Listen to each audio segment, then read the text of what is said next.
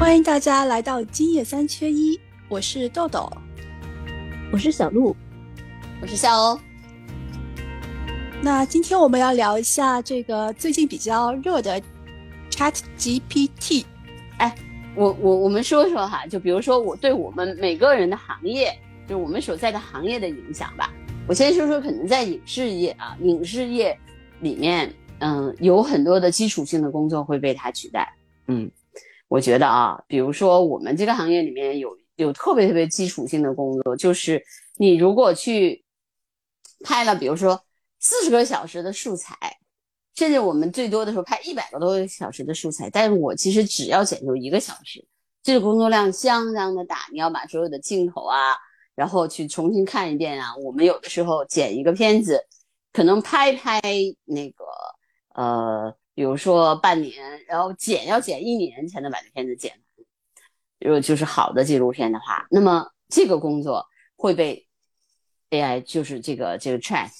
GPT 取代就是你基础性的工作，比如说我，我只要把它输入一些关键词，我需要什么某某某人的特写镜头，然后镜头是比如说全身全，比如因为我们是有，比如说近景、中景，呃，特写大特，比如说我要某某人，呃，每天哪天的大特，他一下就给你弄出来了。对，而且就给你调取出来了。对对对，这个会大量大量的减少我们的工作量，这是我觉得。那么原来我们有一些专门的这个素材整理员的工作，他们的工作就会被取代。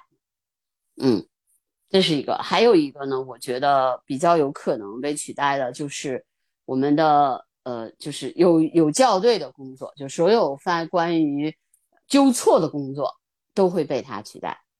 啊，甚至我们可能会在，嗯，就像那个足球会引进那个，呃，比如说，比如说那个那个 AR 的那个裁判一样，我们将来有可能这个审听也好，还是属于这个审判也好，会有一个 Chat GPT 的人去 GPT 来参与审听或者是审看，他会纠错的本领应该比人还高。嗯，对他，我觉得他。在这个校对这件事情上，绝对是要比人的出错率要小。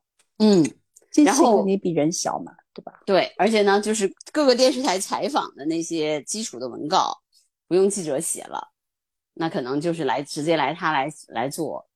嗯，我我觉得对我们这个行业，目前我现在想到的啊，呃，最有可能的将来就是 Chat 机器人可能就直接去采访了。嗯。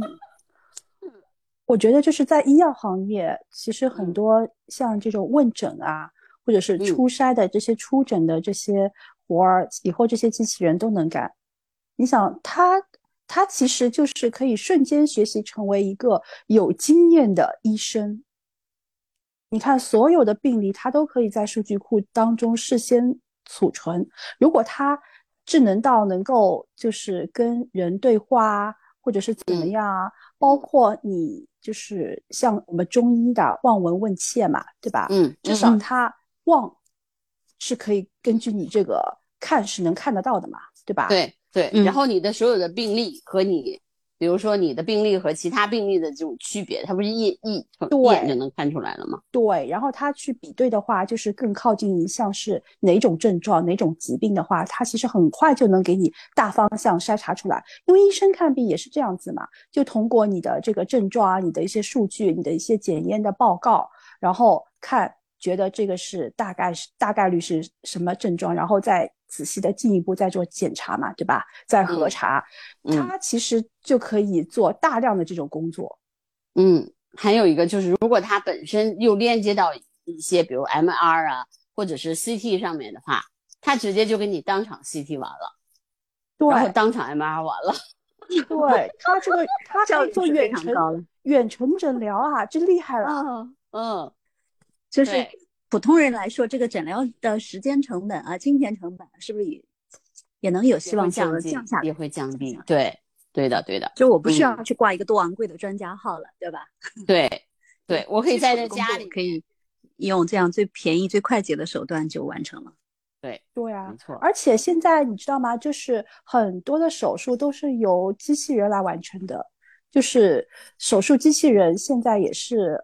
在国内的话，已经差不多从零一零年左右就是一个热点，就是呃，就是用机器人来做手术嘛，它的精准的话比人做就更准，嗯，安全，嗯，对，这个是已经有了的。但是我觉得就是这个 Chat GPT 的话，它又会增加很多的，就是呃，我觉得就是比如说误诊率就会降低很多。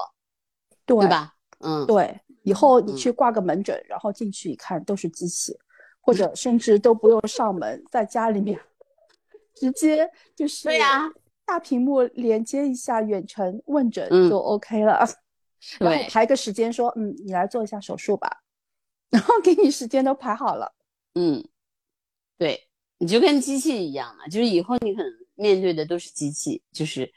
现在我们其实你看你，我今天因为有点事情又去了一趟银行，我就发现大部分的银行其实就是在柜台真正能够做的事情，在它的那个机器里面上面都能做，那它只是有一些工作它做不了的，才才你再去柜台，那就降大大降低了那种就是柜台的使用率嘛，对吧？对，其实你现在很多银行好像窗口都缩减了。对，就没有了嘛，我开的没有那么多，就是工工作人员好像少了，比以前。对呀，在机器上都能在机器上都能做。嗯，对对，包括像这次我不是出去嘛？然后在高速公路上下那个无锡口的时候，然后我用的是人工通道，然后我就开到人工通道，我以为是人来接待我，结果是个机器，你们知道吗？它就是现在这种机器的话，就是。他扫完我的车牌号，然后告诉我要付多少钱，然后我电子支付。他还问我你要不要发票，然后你自己点，点完药，他就打一张发票给你，可智能了。对啊，这些，所以以后这些基本上，我觉得这个很快，不用十年，大概五年以后，这些事情可能都会实现的。嗯，对吧？就是我觉得都不是什么问题。嗯。六年级下册的有一篇课文，里面是一篇科幻文章，我觉得挺有意思的。因为家里有学生嘛，我也特别就关注这个人工智能对这个小孩子的教育的影响啊。那个课文大概是这样的，我就不读全文了，我给你们讲一下大概是怎么回事儿。就是两个小孩子在家里面无意间发现了一本很古老的书，这个古老的书里面呢，讲了老式的学校是怎么回事儿，就是以未来的眼光写的。他们口中的老式学校，就是我们现在的学校，是吧？嗯。他们这两个小孩子在用语言讨论的时候呢，就呃把他们未来学校的样子说出来了。他们是没有所谓的学校的，自己在家里面每个人都有一个机器老师，嗯，然后会有教育巡查员帮你这个机机器来调整学习进度。比如说你的地理课越做越差，他这个机器老师可能就会不停的让你做地理习题，根据你个人的情况给你调整出来。然后呢，嗯呃。他们在这个书里面看到了，说哦，以前的学校是真人老师啊。然后这个有一个这个小女孩就说，呃，这个真人老师，一个陌生人到我们家里来上课，我不愿意。然后后来他们看了书才发现，不是到家里来上课，是学生一起到学校去。嗯哼，呃，他们就讨论了一下，哦，从前的学校是这样子的。嗯，其实就是未来以后学校消失了，然后这个机器老师到每个孩子家里去教课，也没有什么这个孩子接送啊，什么学校的概念啊，或者什么什么学费啊等等，这些可能都消失了。所以，呃，这个科幻它的这个题目就非常有意思，就是未来的人可能也会很怀旧，怀念我们今天的东西。哎，他那个名字叫什么？特别名字？那时候多有趣哦，他们那时候多有趣。阿西莫夫就是写了《银河帝国》的那个阿西莫。嗯嗯。哦，对，那就是这他那这篇文章就是他，我觉得那个阿西莫夫就是能够根据现现代的人，就是机器，比如或者说我们说科学技术的发展，来推断出以以后的趋势啊。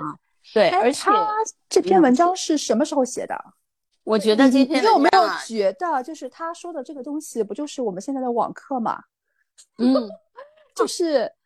我我找到了，一九五一年发表的。你所以我觉得他们这些人，一九五一年发表的，对对对对对对，他其实是预言了未来所发生的事情。你看现在的网课，其实就跟他所描述的那个未来发展的方向，哎，就是八九不离十了嘛。嗯，所以我觉得在这个 Chat 什么 GPT 的加持下，可能阿西莫夫说的这种学校的消失还真的有可能的，非常有可能。嗯，因为你想想啊，再过再过，我觉得再过五年的时间，你比如说现在的孩子，比如像虎妞他们已经习惯了网课，对吧？你让他再去学校上课的时候，他会觉得学校上课很很没有效率，浪费时间。但是呢，因为大家就是说还是会回到学校去嘛。因为大家的思维方式还是说学校是一个集中教育的地方，但是我觉得随着这个比如人工智能这种开发呀，这种越来越成熟的话，那我觉得有可能就是孩子们就是会回，就是会待在家里面，因为更自由嘛，对吧？我除了上课的时间，我可以在家里面干很多事情啊，对吧？我可以也可以玩，跟跟我的一个线上的小朋友去交流、玩游戏什么的都有可能，对吧？我没有必要去学校里面。对，还有一个什么停车的问题，爸妈什么学校安全问题呀，然后接送的问题。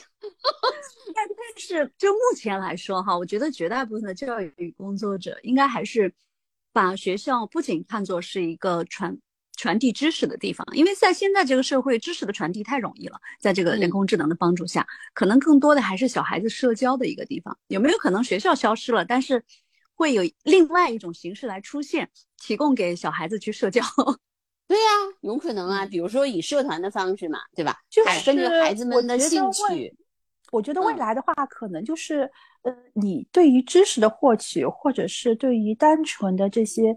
呃，知识内容的学习的话，它是不需要一个集体的环境来做这样的一个教育的，而反而是说一些身体运动、集体性的项目，大家做一些体育运动啊，或者是在一起做一些艺术性的创造。社团，对对对，这可能就是需要面对面大家在一起，就是一个团体的形式出现的这样一些就是学习内容吧。而且这种学这种团体的粘合度要比就是我们学校那个粘合度要高多了，因为我们有一个共同的兴趣，对吧？这个兴趣，所以在我们你是把我们粘合在一起嘛？对，这个是非常重要的。对我，我就是觉得，慢慢的我们可能会真正的会面临一个特别大的一个，就是整个社会结构的改变。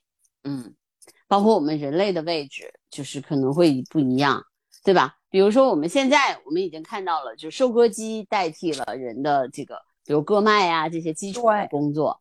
呃，我我因为我我有一些朋友，就是他们呃做那种联合收割机嘛，就是他们每一年从南到北都有时间都排好的，就是就是比如说呃这个时候南方就比如说五六月份的时候，北方的小麦成熟，然后做完了以后，他们就去南方去割水稻。割完水稻以后，去新疆摘棉花，摘 棉花再回来，就是他们特别忙。但是就是有一次，呃，大概是去年还是前年，就是就是北方的麦子成熟的特别晚，然后呢，就是正好跟那个水稻的那个时间相冲突了。当时全国的那个收割的团队都都傻掉了，不知道怎么办了，因为因为来不及嘛，大家所有的人就就然后就开始全国调调那些呃。所有的以前的那个这个时间闲置的团队，全部在调到全国各地来收割。所以你想想，他们已经是一个 team 了，就是就实际上这些东西呢，已经通过电脑，已经通过这个互联网的手段，代替了人工的这种割麦，特别是那种大田作业，基本上都是都是这些人来承包的。嗯，那这些东西其实就是他们就是靠什么？就是通通过电脑嘛，通过基础的这种设施。那以后我觉得可能更智能的一些的时候，就连那个人都不用开机器了，就是把那个机器分配到全国各地去，你就看着全可能那个路上跑的都是没有人驾驶的那些农用收割机。我觉得完全有可能，因为人工智能驾驶现在也是一个热点嘛，所有的你看，对，呃，除了新能源车嘛，都在研究无人驾驶技术嘛。对，没错。那么人其实就是，如果你的驾驶功能也没有了，就是那你说你人人能干什么呢？人就是有可能的话，就是研发机器、维护机器。那我们现在做的事情是什么？就是我们那我们就是为机器服务了吗？我们都是机器人的服务员。对，然后我们唯一跟机器的呃不一样的地方就是我们会生病，然后我们要吃东西，机器只要 有电就行了。哎，你不要说，说不定未来我们都不会生病，然后也不用吃东西，这都是有可能的。对啊，就像那个有机器人玛丽里面对，玛丽里面是这样子的，就是人类吃的东西是一种速成营养液。对，然后人都变得肚子很大，然后四肢很小，都在那躺着玩游戏，就很简单的用眼睛或者手指操控，对机器就可以了。机器为什么会发展呢？就是因为人懒啊。对，所有的所有的发明确实都是就是是这样的。我觉得懒人肯定是个发明人，但是呢，只有勤快的人才会把这个发明变成实际行动。如果真的像机器人玛丽中描绘的那样，就是人类的一切都用机器来完成，人人类可以坐享清福的话，要么是人类的审美观变了，可以接受那种 肚子大大、四肢短小的样子；要么就是将来这个形体塑造啊、健身啊，肯定是人类的另外一个重要的产业、行业和追求，甚至对，哦，我我倒不这么认为，我觉得就是以后人的话，其实可以。自己给自己捏一个造型，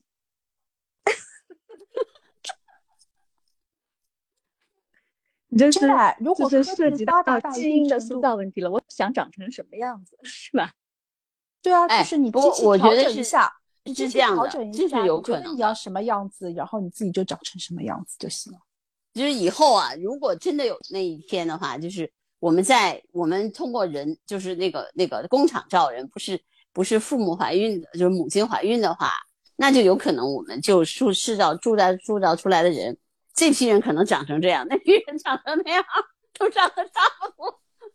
或者我，哎，我根据我的，我是我是这个这个，比如孩子，我想领养的父母，那我去这里面找一个机器人，我比如说找一个孩子，那我就希望他长成这个样子，跟我们俩有点像，对吧？就像我们的就像捏脸一样嘛，把我们捏的跟我们俩有点像，然后就把他领走了。就是比如说，根据你们两个人的长相，然后把这个合成一下，他就长这样。你们觉得 OK 吗？不 OK 可以微调嘛，就调整一下。你觉得应该长什么样，或者是你喜欢他长成什么样，然后你就选这个就好了。嗯，所以人类，那那你说人类还会养育自己的孩子吗？所以这是一个，就是如果我们真的无，我们可以无限脑洞啊，是 大的。设计小心求不成啊！我觉得人类如果不养自己的孩子的话，我们人就是完全是，呃，没有这种伦理观念或者没有这些东西的话，我们自己也不养孩子，就是我们完全是独立的人。像科幻电影中的国家批量生产嘛，对，会有一个就是就像工厂一样的生产婴儿，对，生产婴儿生产。因为你也不一定，你既没有感情，你又不愿意付出劳动的，你你根本就不会想要生产了。对呀，然后呢？那你你想你，那你还有这种亲情吗？你还有人类的感情吗？可能这些东西都会有变化。当然我们，我觉得未来只要够智能的话，我觉得就是可以有感情，可以跟人类一样。不，其实你需要这种感情吗？人还需要感情吗？如果是那样的话，当然需要。我觉得这这这种是一种情感的体验，是就是人跟机器最大的区别嘛。当哪天这个呃机器能够有像人一样的能够有就是创造力，然后有情感，我觉得这个人被机器替代也是指日可待了。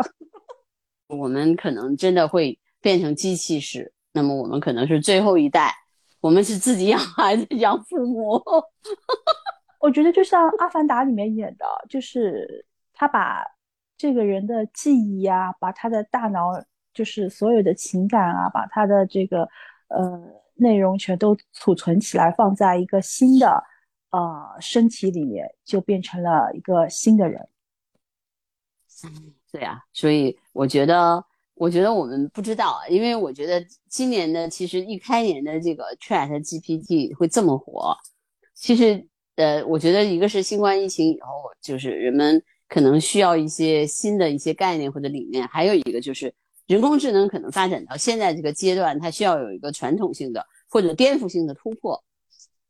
嗯，它需要，比如说不光是跟跟，比如说跟呃我们的银行啊，我们的我们的所有的机，比如工厂啊，我们所有的这个飞机啊什么的相联系，飞行相联系，可能需要它需要的进一步的突破，颠覆性的突破是跟我们人相连，是跟我们人类相连，就是人机人机呃相连的第一元年可能是今年，我觉得二零二三年其实。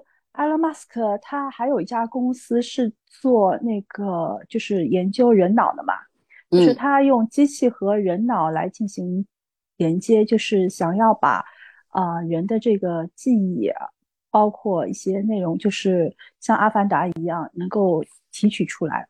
嗯，还有就是一些人机互互联，对，人机互联，就是把一些呃内容啊，就是以后你不用学习了，直接给你装到脑袋里就好了。嗯。这个就会更快嘛，就 是这个已经是在，就是它已经在研发中了嘛。对，就是不是我们呃，就是说天马行空，而是它已经在落地的过程当中了。对，是的，是的，这我是这个东西就是被研发出来的话，你这个就是这个，我觉得就人的差距会非常大。那些被植入的这些人的话，他们的脑。脑子里面的那些东西的话，就是突破了人能够学习的极限嘛。嗯，一旦被这个呃电脑植入的话，那这个就是那就是超人啊，超能力的人啊。如果有这种植入，你们想要吗？这以前奇葩说人的学习能力啊，就是你即使给你一百岁，你去学，也不可能比他知识量更丰富嘛，知识储备量比他更多嘛。而且他需要什么内容，他随时随地都可以把这个输入进去嘛，对吧？嗯嗯，你你哎，对我觉得小小鹿这个问题是灵魂拷问，就是说如果有这样的机会，你愿意去人机相连吗？我们一个人要吗？你要吗？你要吗？我觉得可以啊。嗯，你觉得你愿意去相连是吗？对啊。嗯。我是选不要的，因为我觉得那样我跟机器没有区别。我好像暂时不要，但是我希望什么时候相连，就是等我的生命要终止的时候，就是我的肉体生命要终止的时候，我可能会要，就是比如说我到了一定的年龄，我可能已经已经就是要要离我的肉体要离开的时候。我会让我的大脑和思想保存下来，呃，思想保存下来。对我会那个时候我会选择人际相连，嗯。但是我在我活着的这段时间，我不要。我是这样选择的，所以我觉得是这样的。我们因为时间有限嘛，我们不可能讨论太多。但是我觉得这个话题我们其实是可以讨论下去的，因为呃，这个跟。跟大家的职业，跟大家未来的这种工作的选择和、事业的选择，可能都是一个呃新话题、新挑战。我觉得它跟元宇宙不一样。其实元宇宙你只要不进去，它跟你就没有关系，对吧？你可以选择我不进去，不进到元宇宙去，我只仍然可以保存我在这个现实世界的生活。但是 Chat GPT 不是，它一定会影响到你的，不管你愿不愿意。嗯，因为它就在就在你的身边，嗯，对，而且将要会被广泛的应用，对，没错，而且它的这个影响力也是可替代的，嗯，所以我们我们要不然今天的讨论就到这儿，好，嗯，小鹿，下周再见，下周再见，好，拜拜，下周见。下周见，拜拜。嗯。